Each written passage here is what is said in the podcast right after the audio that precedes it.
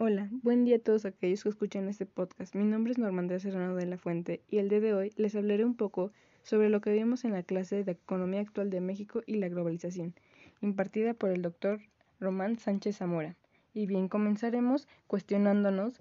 sobre quiénes son los que preparan a los niños, cómo los preparan, por qué nosotros hemos tenido otros resultados y nuestro país ha ido creciendo. Bueno, otros resultados nos referimos quizá a que se hizo una cultura de miedo, donde en esta cultura que nos hemos tenido como fraguada por los mismos profesores no nos orillan a más, a que emanciparlos a otro tipo de decisiones que nos permitan avanzar, que nos permitan crecer o que nos permitan desarrollarnos como comunidad, como el propio Rafael Segovia, que nos comentaba el doctor Román que, que este autor escribe un libro que se llama En los años 60, que este hace un análisis en relación al sistema educativo, pero más que el sistema educativo, al niño, el cómo piensa, la politización del niño mexicano, es decir, cómo piensa con respecto a la política, hacia dónde va a votar, cómo va a votar y además cuál es la opinión que se tiene del presidente de la República, del gobernador, de los diputados o de los mismos presidentes municipales. Y todavía hasta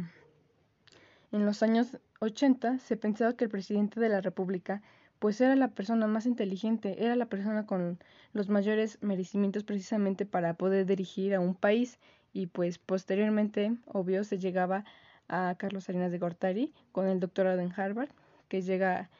eh, Ernesto Cedillo Ponce de León con doctorado, pero no por eso nos aseguraron precisamente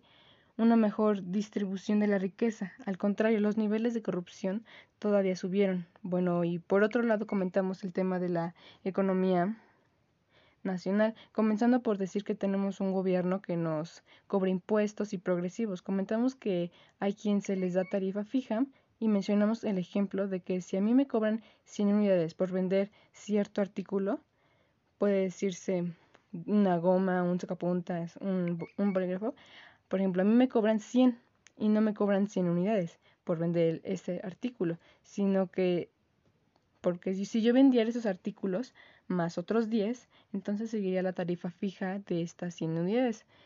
Y esta pues no, no sé si impuestos son progresivos porque van a, de acuerdo al porcentaje de la venta que nosotros hagamos, es decir, que por el artículo que vendamos me van a cobrar estrictamente la producción. Y para concluir, los impuestos progresivos, los impuestos son los que tenemos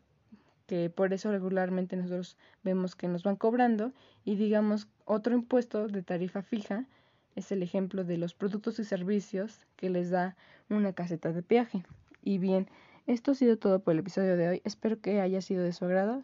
Hasta la próxima. Gracias.